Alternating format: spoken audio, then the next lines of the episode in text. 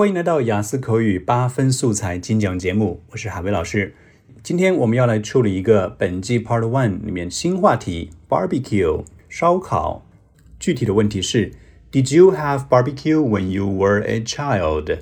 你小时候吃过烧烤吗？首先来听一下我的中文思路。你小时候吃过烧烤吗？是的，我吃过。我记得我上小学时，父母经常周末带我去森林公园烧烤。公园为此特意划出了一块区域，而那里总是挤满了兴奋的家庭。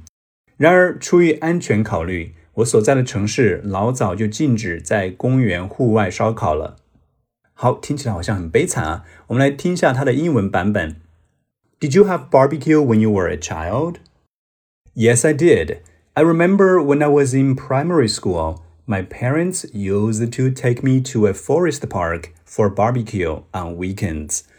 An area was marked out just for that purpose, and it was always packed with excited families.